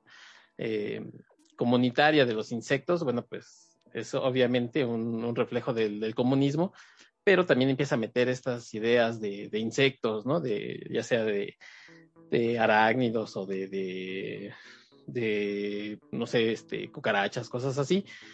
Que, por ejemplo, y ahorita vuelvo a, a tocar el tema de Scott Card, prácticamente eh, es como si fuera el juego de Ender, es como si fuera una continuación o como si fuera, no sé, 100 años después prácticamente, ¿no? Estamos hablando más, más o menos casi del mismo tipo de historia de, este, de esta invasión de, de, arácnidos y que, y que después, este, en, en, el juego de Ender también tienen unas armaduras que, que les ayudan en el combate, en fin, todo esto, bueno, pues habla de, de Helen como un pionero en el, en el tema de la, de la ciencia ficción que, que, ha creado influencia todavía hasta nuestros días. Digo, pues Age of Tomorrow tiene muy poco que se hizo y, y bueno, pues hoy, hoy a lo mejor eh, estos temas que, que decíamos, eh, tanto lo, lo, platiqué contigo, este, Beto, como hace ocho días que estaba platicando con, con Paco Espinosa, que le mando un saludo.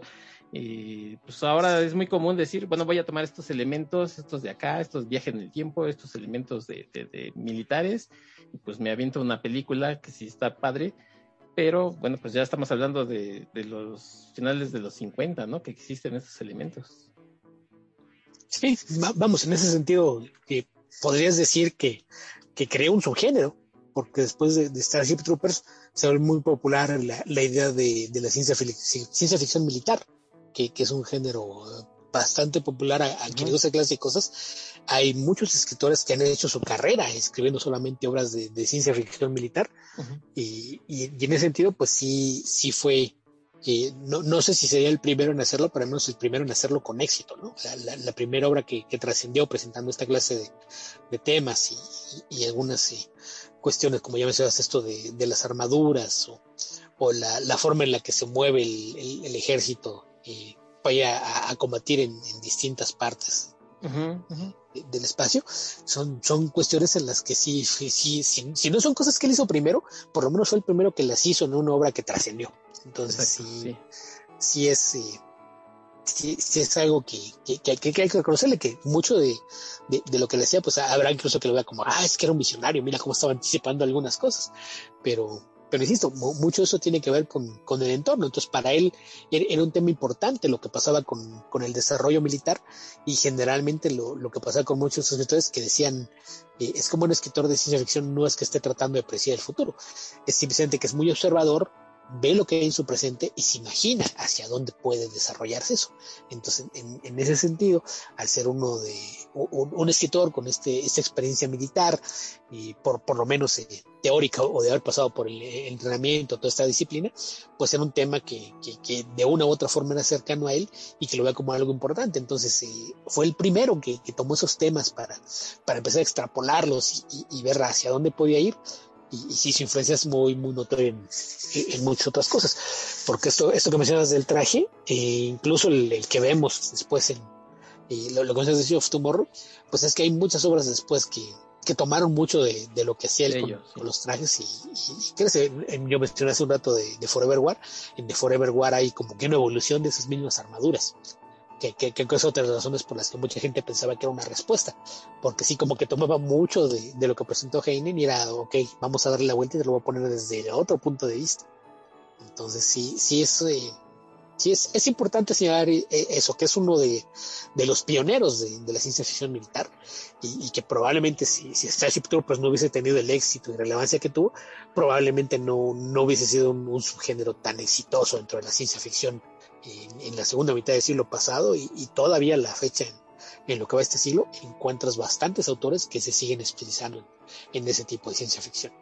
Sí, y hablando de influencia, antes de llegar a la adaptación pues eh, en el cine de, de, adaptación entre comillas de, de, la obra de Henley. En 1986 se estrenó una película que era una secuela de una que se llamaba Alien, que ya platicamos tú y yo, Beto, y esta era Aliens. Y a lo mejor habrá gente, eh, creo que lo vamos a comentar después, le vamos a hacer su, su episodio en donde hablaremos pues, largo y tendido y, y bonito sobre, sobre James Cameron, pero eh, pues es, es, ahí sí no lo puede negar James Cameron, es una influencia directa porque entre otras cosas hizo que los actores leyeran el libro y otras linduras, ¿no, Beto? Sí, bueno, ya, ya, ya sabemos que si, si, hay algo por lo que es controvertido el trabajo de James Cameron, es porque le gusta mucho tomar ideas prestadas como inspiración de, de muchísimas fuentes, lo cual le, legalmente lo ha metido en problemas más de una vez, pero, pero pues sí, eh, en términos eh, prácticos podrías decir que es otra libre adaptación de Starship Troopers, lo que hizo ahí, ¿no? Puso a los xenomorfos en, en lugar de, de los arácnidos, y, pero esta idea de, de, abordar la historia desde el punto de vista de unidad militar, pues hace que, que, puedas encontrar muchos paralelos entre lo que hizo con la franquicia de Alien y, y lo que ya conocíamos de Starship Troopers. Entonces, sí, sí, mucha gente dice, no, es que la primera adaptación de Starship Troopers se llama Aliens. Pues sí, no, no, no exactamente, pero sí, sí hay una influencia muy, muy marcada. Y, y sí, como, como ya mencionas, pues mucho de, de, de, lo que vemos allá, pues tiene que ver porque él, él, él le, daba el libro o, o, le daba pasajes del libro a, a, a, la gente con la que estaba trabajando. Mira, esta es la, la, clase de cosas que estoy imaginando. Esto es algo como lo que quiero ver. Entonces, mucho de, de lo que ves, pues de, una u otra forma sí tiene una influencia directa y muy marcada de Starship Troopers. Bueno, pues es un compromiso también. Por ahí eh, Diego Brison decía que platicáramos de Alien. Pues claro que sí lo vamos a hacer y de las demás películas, nada más por los LOLs. Así es que pues en su momento ya haremos toda esta conexión entre Aliens y Starship Troopers, pero pues adelantémonos 10 años en el tiempo y en 1997 llega por fin la adaptación eh, a la pantalla grande Starship Troopers, ta, ta, ta, dirigida por Paul Verhoeven, que bueno pues ya, ya era un viejo conocido de, de, estas películas de ciencia ficción, ya había hecho Robocop, eh, Total Recall, que ya platiqué aquí con Armando, eh, hizo Bajos Instintos, Chokers y de pronto hace esta película que, que bueno, pues tiene sus muchos asteriscos. Yo la vi para el episodio, la había visto hace algunos este, mesecillos, pero la volví a ver y la verdad es que sí tiene eh, muy, muy levemente eh, parecido a la, a la, hacia acaso al tema del, libro, pero si ustedes nunca han leído el libro y ven la película y creen que es eh, van a encontrar algo así en el libro, pues no, no, para nada. Y de hecho, bueno, pues la, la forma en la que se hizo la película explicaría por qué no se parece eh, al libro.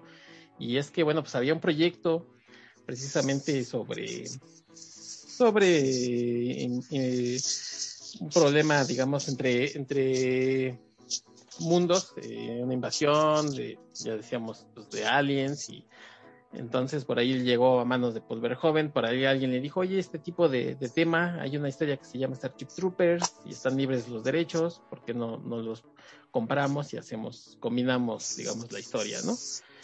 Y así es como se, se llega a esta película, Beto. Sí, sí que, vamos, es bien común que que ves una película y, y en realidad el, el, parecido que tiene con el material de origen pues es mínimo, ¿no? Más allá de, del título, el nombre de, del protagonista y algunos de los personajes secundarios, uh -huh. o la, la, situación de tener una guerra con, con una especie interplanetaria que eh, ahí creo que se lo toman muy literal, ¿no? Porque eh, como, como, mencionabas en, en, la novela de Helen, son los alienígenas mayormente humanoides, pero que tienen esta, esta mentalidad de colmena, y, y, por eso se refieren a ellos como arácnidos o bichos, y, y Verhoeven sí lo, lo, tomó literalmente, tenemos unas arañas gigantes ahí como, como el enemigo, ¿no? Pero, pero vamos, es, es, algo bastante común, como que ah, yo a veces es algo que, que, me da mucha risa cuando la gente decide juzgar un libro por la película. Dije, pues primero tendrás que, que, checar a ver si de verdad la, la película se parece al libro antes de, de tratar de, de, juzgarlo por ese lado, ¿no? Pero, pero sí es, eh, llamémosle entretenida, porque no, no, no, me parece que es una buena película, sí tiene y muchos problemas, pero, pero sí, sí, sí, si estás pensando que, que, ver la película te puede dar una idea de, de qué espera la novela, sí, creo que es realmente mínimo la, las coincidencias que existen entre ambas. Sí, yo también coincido contigo, es una película mmm, entretenida y a lo mejor, dependiendo, a lo mejor, este, si estás de muy buen humor, diría que muy entretenida. Este, me gusta mucho el diseño de estos este, insectos que hicieron ahí, de estas semiarañas. La verdad es que sí se ven muy, muy padre. A pesar de que es una película ya del 97 y digamos que tiene a lo mejor, se, se notan en algunos casos el croma, por ejemplo, de los efectos especiales y demás. Me sigue pareciendo que, es, que están bien hechos. Este, incluso podría parecer de estas películas que vemos ahí en el, este, en el Sci-Fi Channel, o, pero pues obviamente estamos hablando del 97, no estamos hablando del 2020 o 2015. Y sí, tienes razón, a lo mejor Verhoeven tenía otra... Él también es, un, es una persona controvertida, es una persona que vivió el conflicto también de la guerra, en fin, eh, lo, la forma en la que trata de aquí de, adaptar el tema, pues eh, creo que sí tendría uno que tener también un poco el background del, libro para ver hacia dónde, qué es lo que quiso hacer, porque de pronto no entiendes eh, estas decisiones. Si, no conoces el libro, no entiendes estas decisiones, por ejemplo, de hacer que los trajes de, de algunos eh, mandos militares se parezcan mucho a los de los nazis, ¿no? Entonces, habrá quien diga, ah, este lo que quiere hacer es, eh, lo que quería hacer también es el fascismo, ¿no? Del, de la vida militar y ahí se nota su influencia de los nazis y pues más bien él se estaba burlando, ¿no? De, de estos, de, del nazismo y de que, por ejemplo, llega el momento en el que en el que hacen experimentación y, creo que sí tiene cierto grado de, de, de sátira, pero, pero no sé, creo que, que a lo mejor el, en el momento en el que hizo la película, no sé si fue la edición y no alcanza a, ser tan claro, ¿no? Eh, la película creo que se va más hacia el lado eh, sangriento, porque pues hay muchas escenas de acción en las que prácticamente se muestran este, desmembramientos, se ven los, los cuerpos ahí de la guerra y demás. Creo que no sé si fue la cuestión de, de una mala edición o de la forma en la que está montada la película, que no llega a ser tan clara, pues los temas que, que por ejemplo, para Henning eran, eran base, ¿no? Y creo que acá Verhoeven dice, no, bueno, pues vamos a hacerlo de esta manera. Este, por ejemplo, pone de protagonista a Casper Van Dien, que es de ascendencia holandesa, como, como un tipo, pues, que decimos en el libro es eh, de minoría, que es filipino.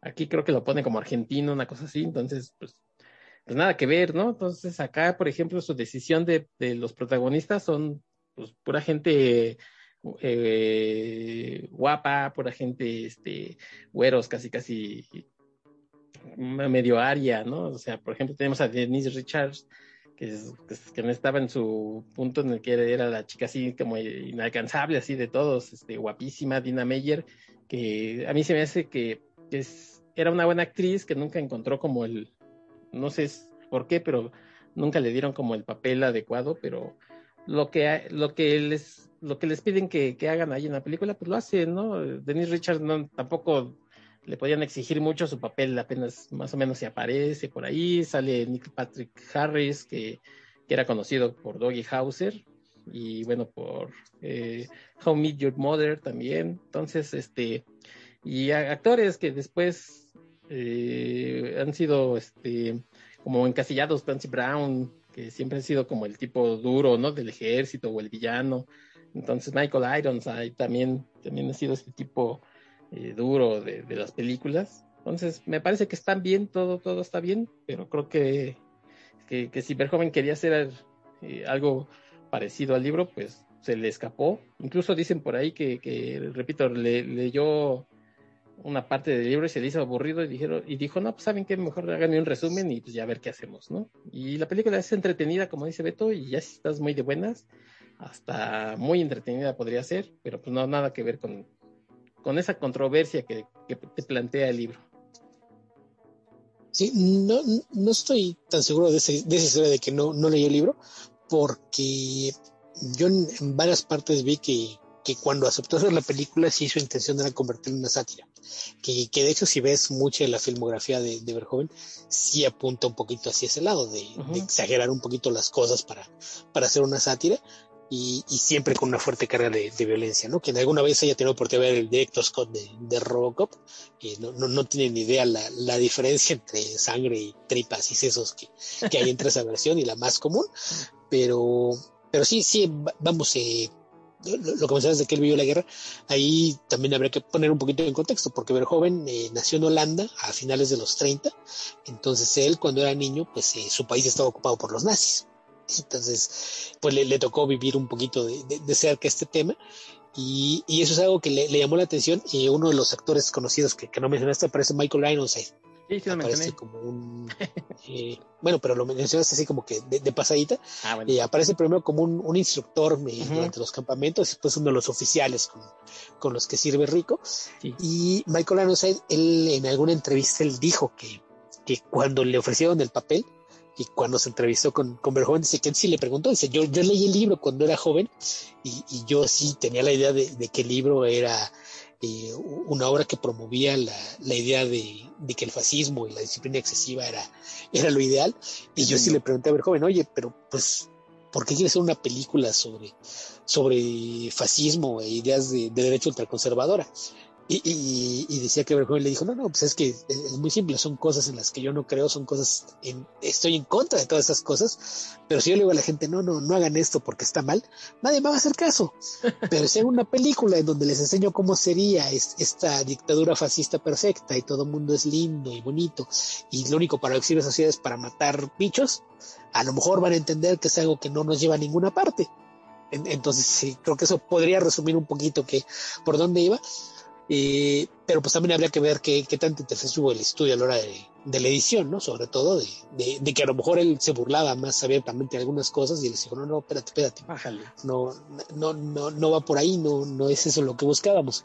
Entonces, no, no, no sé qué tanto hay que ver, pero sí creo que, eh, vamos, la forma en que te presenta algunas de, las situaciones, por ejemplo, el, personaje que mencionabas de, de, Neil Patrick Harris, que es el, el amigo que, que, tiene un rol muy distinto, es, es eh, Carl, ¿no? Es el, el amigo que, que, muere muy pronto en, la guerra en, la novela y en el libro tiene, pero en la película tiene un, un rol un poquito más extendido, pero lo utilizan así como para que sea la, la parte que te ejemplifica lo que es el, el que el personaje que es el que ciegamente sigue todo lo que dice, no, no, sí, esto es la forma de ser, esto es lo, lo que necesitamos, disciplina dura, férrea, es la única forma de que esto funcione, sí, sí se presenta de una forma que, que llega a ridiculizarlo. Entonces, sí, sí yo, yo sí soy de, de la idea de que Verhoeven estaba eh, haciendo una, una sátira de, de, de la obra misma, sí. pero de una forma tan, tan suelta y desparpajada que nunca queda claro el, el, tono. Yo creo que esa es la, la, parte que hace que la película no termine de funcionar, porque ni hace una sátira abierta, ni, ni una adaptación literal, que, que, a lo mejor pudo haber tenido el, el mismo impacto si, si le, le das el, el, tono correcto, ¿no? Pero yo creo que esa es la, la parte que, que es lo, lo, que deja mucha gente con sentimientos encontrados, que no, no sabes si, si te estás tratando de convencer de que eso es bueno o no. se, se, queda así como que a la mitad, o sea, me estás diciendo que que esto está mal, pero se ve bien, no entendí.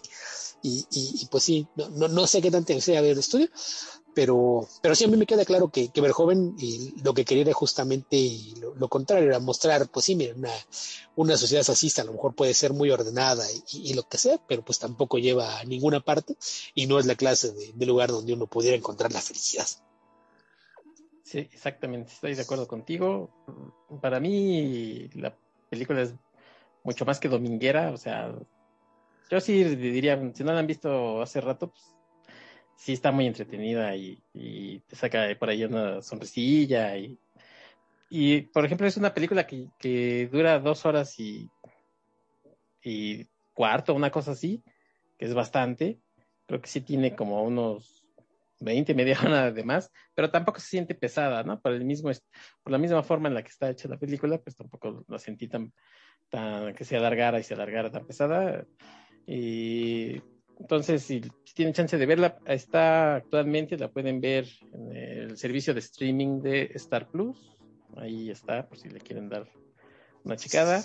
Y esta película, bueno, pues dio pie a dos eh, películas más, pero ya directas a, distribución. No sé si fue para televisión o de esos de casero, pero bueno. Y además muchos años después, este, bueno, no muchos tantos, pero bueno. La segunda parte se llama Hero of the Federation, que es del 2004. Y la tercera es Marauder, del 2008, que regresa eh, Mandien a hacer su papel de Rico. Y hay algunas por ahí animadas. Este, una es Invasion y la otra es Traitor of Mars. Y bueno, pues también ha habido este, serie de televisión y ha habido algunas otras adaptaciones, ¿no, Beto? Sí, las secuelas no, no estoy seguro cómo hayan, sean distribuidas en Estados Unidos, pero acá llegaron directamente a, Sci-Fi Channel. El canal era, bastante joven, por ahí los primeros años de este siglo, de ser como de, no sé, 2005, 2008, 2009. Y igual que la las películas animadas, ya había una serie de, animación CGI que se salió por ahí de, del 2000, pero, pero pues sí, vamos, creo que y pese a que era algo que, alcanzó un cierto nivel de popularidad, como que nunca terminó de, cuajar como franquicia. Incluso la misma película en taquilla pues no le fue mal, pero tampoco fue un super éxito. Eh, es del 97, entonces estamos hablando para ahí que salió Titanic, supongo. Entonces, pues... Eh, pero bueno, pues dio chance a, estas, estas historias y por ahí ha habido ideas de un reboot. Cada, cada cierto tiempo se habla, no, ahora sí vamos a hacer un reboot más parecido al libro, pero hasta el día de hoy, pues nada. Sí, que es. Eh, vamos, a veces el, problema es que han, salido tantas cosas que, tienen influencia que, pues, corres el que te pase como con John Carter, ¿no? Que, que, lo hagas fiel y digas, ah, estos se robaron cosas de acá y de acá y de acá. No, no, estamos haciendo la original y todo el mundo se robó cosas de aquí, pero entonces sí, sí, con que sea sería complicado tratar de, hacer una versión más fiel, pero, pero sí es, es una obra que, que insisto, es, es, tan conocida y tan popular que pues no, no es raro que la gente diga, oye, ¿por qué no hacemos una versión de esa? Es su dinero, pues total, a ver que la hagan y ya la comentaremos. Sí, Oye, y también en el mundo de, los cómics ha habido historias de Starship Troopers. Por ahí me encontré que hubo una precuela que, tiene como mayor cualidad que fue escrita por Warren Ellis precisamente en este año del 97, editada por Dark Horse. Sí, que Dark Horse en, la década de los 90 se, caracterizaba porque y casi cualquier propiedad que saliera de, ciencia ficción y, no, no, estuvieran excesivamente caros los derechos, pues iban y los compraban y, hacían eh, adaptaciones, precuelas o, historias en ese mismo mundo. Y, pues no, no, fue la excepción, creo que, creo que nunca les fue muy bien en, términos de, de, popularidad, pero pues eh, aprovecharon el, el momento en que había sido la película para, para publicar algunas cosas por ahí. Yo, yo en aquella época era muy, muy seguidor de, de, Warren Ellis y leía casi todo lo que hacía, pero como no, no me gustó tanto la película, creo que ese cómic jamás lo leí, fíjate. Ah, ok. Sí, no, yo tampoco lo conozco. Bueno, lo tuve chance ahorita de, de echarle una ojeada y aparentemente era... Sí, bueno, llegaban a, este mundo, era el protagonista este mm, personaje de Michael Ironside, que se llama Rezak. Entonces, eh, más o menos andaban investigando este mundo de los, de los arácnidos. Ahí contaban un poco cómo había perdido el brazo, que, vemos en la película que, está haciendo un brazo. Pero, este, si no, no, yo tampoco tenía mucho conocimiento. Y por ahí después, otras editoriales más chicas eh, se hicieron de los derechos y tampoco ha pasado gran cosa con ellos. ¿eh? Así es que pues aquí sí no les podemos recomendar la verdad nada. Y, ha habido también videojuegos, ¿no? Y, obviamente volvemos un poco a lo mismo, ¿no? La influencia de, la novela, pues también ha llegado a los videojuegos. Algunos muy famosos, pues eh, se, ve y se siente la influencia de, ya sea del tema o visualmente. Sí, sí que, insisto, casi cualquier cosa que tenga que ver con ciencia ficción militar, de una u otra manera va, vamos a que si, no de forma directa, al menos indirecta, tiene, tiene alguna influencia. Entonces es, e, e, es, algo como que, que, a lo mejor lo, ves y, a lo mejor el, que lo hizo ni, ni, cuenta se dio de, de dónde venía la idea, ¿no? Porque a lo mejor ya la tomó hasta de rebote. sí. Pues sí, pues ahí está el comentario de Starship Troopers. Esperemos que, que les haya sido entretenido. Nuevamente, saludos Diego Brison, saludos a Carlos Rambert, que por ahí en la semana andaba presumiendo el arácnido este que se compró de Funko. Pues la verdad es que es un muchacho pudiente, eh, que le sobra el dinero, entonces, pues, pues se da sus lujos, el joven Carlos. Ojalá me, me, me regale un Funko en el futuro, de esos que le sobran. Este, y sé que es fan de la película, así es que bueno, pues Saludos, saludos a Carlos Rambert. Y, bueno, pues yo por mi parte decirles, si, si no conocen el libro y solamente han visto la película, se van a encontrar con dos productos totalmente diferentes, pero eh, la verdad es que el libro vale mucho la pena eh, con estas salvedades ¿no? que decimos del contexto. Y bueno, pues la verdad es que es una lectura ligera y son dependiendo del, repito, de la edición, pero pues no más allá de 250 páginas. Así es que pues échenle una leída y la verdad es que, que por lo menos se van a cuestionar un par de cosillas. Si ustedes, si es que ustedes no son de ideas así tan derechosas, se las van a cuestionar y si sí lo son, pues, ¿qué les digo, no? Este, a lo mejor tienen a alguien nuevo aquí en rezarles. Sí, en una de esas. Que no sé si eso sería bueno o no, pero sí. Pero pues todo puede pasar. Bueno, Beto, pues algo más que añadir de Starship Troopers. Pues mira, ya, ya, ya que comienza que lean el libro, yo les recomiendo que hagan el ejercicio. Leen el libro, es, es, una lectura ligera, bastante rápida, y después, a manera de complemento, busquen La Guerra Interminable de Forever War de, Joe Haldeman. Creo que, que, leerlos los dos juntos eh, les dará una visión más completa de, de, los temas. Aparte, Haldeman es, una novela que a mí me, me, gusta mucho, tiene unas ideas muy, muy interesantes. Y si quieren ver un ejemplo de, ciencia ficción militar y, y, tratada de, forma menos controvertida, y les recomiendo una saga que se llama Old Man's, Old Man's War de John Scalzi que no, no sé si hay ediciones en español, la verdad, sí, insisto con aquello de que dejaron de, publicar en español, yo hace mucho que, que, todo lo que leo de ciencia ficción lo, lo leo en, en, inglés, entonces no, no sé si, si haya forma de conseguir ediciones en español con, facilidad o qué título tenga en español, pero ese, eh, vamos, el título Guerra de Hombre Viejo, eh, parte de, de, que pues justamente otra vez la, la, Tierra está en un conflicto intergaláctico con una especie de, de otro mundo pero aquí la, la particularidad es que, que, el sistema de reclutamiento es lo, lo, que hace que esta sea distinta, porque el, el día que, que, tú quieras, tú vas y, y te registras en, en, un, en un sistema de, de, de preregistro, porque para, para que puedas ser aceptado en el ejército, el requisito es que tengas 70 años de edad. Entonces dices, ok, ¿y para qué reclutas viejitos? ¿Cuál es el sentido de esto? Entonces, el día que la gente cumple 70 años, pues va y se presenta, ah, pues yo me había registrado y ya lo pensé, sí, me quiero ir.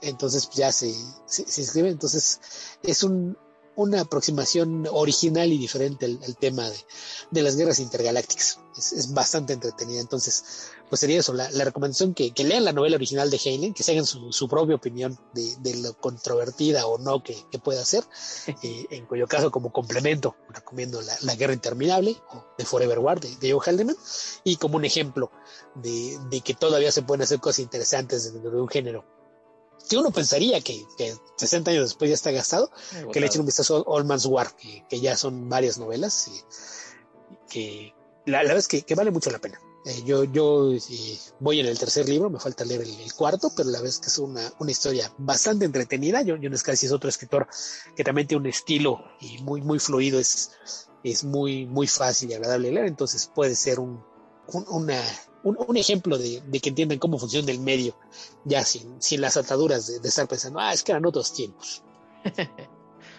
bueno, pues ahí están las recomendaciones de Beto, muchas gracias Beto. Y pues ¿dónde te puede seguir la gente para, para las recomendaciones que haces o para cualquier otra cosa que andas haciendo hoy día? Bueno, pues tengo un blog que las otras lo tiene un poquito abandonado entre otras ocupaciones y y, cosas varias que está en hogueradeseas.blogs.com y hace algunas semanas y decidí hacer un experimento de, escribir textos más largos y a fondo de, los mismos temas de, los que siempre he hablado, que son libros, películas, cómics, series de televisión, sobre todo, sobre todo en, temas de, género, ciencia ficción, fantasía, horror, etcétera. Y pues eh, ahí lo, que estoy haciendo es que cada semana comparto un texto largo además de, de, repente rescatar textos que he escrito en el pasado para otros medios o, publicaciones y otras eh, curiosidades. Por ahí en, eso lo encuentran en patreon.com diagonal guía ficcionauta, ficcionauta con, con, X. Y ahí a partir de, de dos dólares se pueden eh, suscribir para tener acceso a estos textos de, de, largo aliento, que son, son la, la, verdad es que de repente pensaba que el, blog no se prestaba para hacer eh, textos más largos a fondo de, algunos temas, era lo, con lo que hay que experimentar, hacer temas, eh, temas que son de, mi interés, poder explorarlos un poquito más a fondo. Entonces, por ahí, de, para que se una idea de, la clase de cosas, el, texto más reciente que está por allá es sobre los 100 años de, de Nosferatu. Antes de eso, por ahí hay uno de las publicaciones de la Easy Comics, esta editorial que, ya mencionaba hace un rato, que sus cómics de horror y ciencia ficción pues tuvieron un, gran impacto en la cultura popular de mediados del siglo pasado y, se dejaron sentir durante décadas, eh, por ahí del 30 aniversario de, Image Comics y algunas otras curiosidades que he compartido por ahí. Ok, bueno, pues sigan a Beto y si cualquier duda que tengan también en las redes de la ciencia y la ficción, pues les estamos dando difusión para que ustedes conozcan este nuevo proyecto que estoy seguro que ustedes lo siguen, bueno, pues se van a llevar muy buen trabajo, como siempre lo hace Beto. Así es que de la ciencia de la ficción, o si no, las redes de, Beto para que conozcan este proyecto. Y bueno, pues estamos en Twitter, estamos en Facebook. Si quieren dejar comentarios también en iBox, por ahí los leemos también, como no, con mucho gusto. Y bueno, pues tenemos por ahí temas que nos han sugerido y que van a seguir saliendo. Ya Beto ahorita ha comentado algunos que vamos a hacer, el de Aliens, y en el futuro seguro vamos a hablar de la guerra interminable, de su autor y demás. Y bueno, pues creo que por hoy sería todo agradeciendo a los que nos hayan escuchado. Y bueno, pues como nosotros no nos tomamos tan en serio las cosas, Beto, hoy los vamos a dejar con The Village People y In the Navy. ¿Cómo ves? Me parece bien. Para que se vayan bailando música disco, Así es que, pues muchas gracias, Beto. Te agradezco como siempre que hayas estado aquí conmigo y nos escuchamos para la próxima. Al contrario, gracias por la invitación. Hasta la próxima. Bueno, vámonos bailando pues.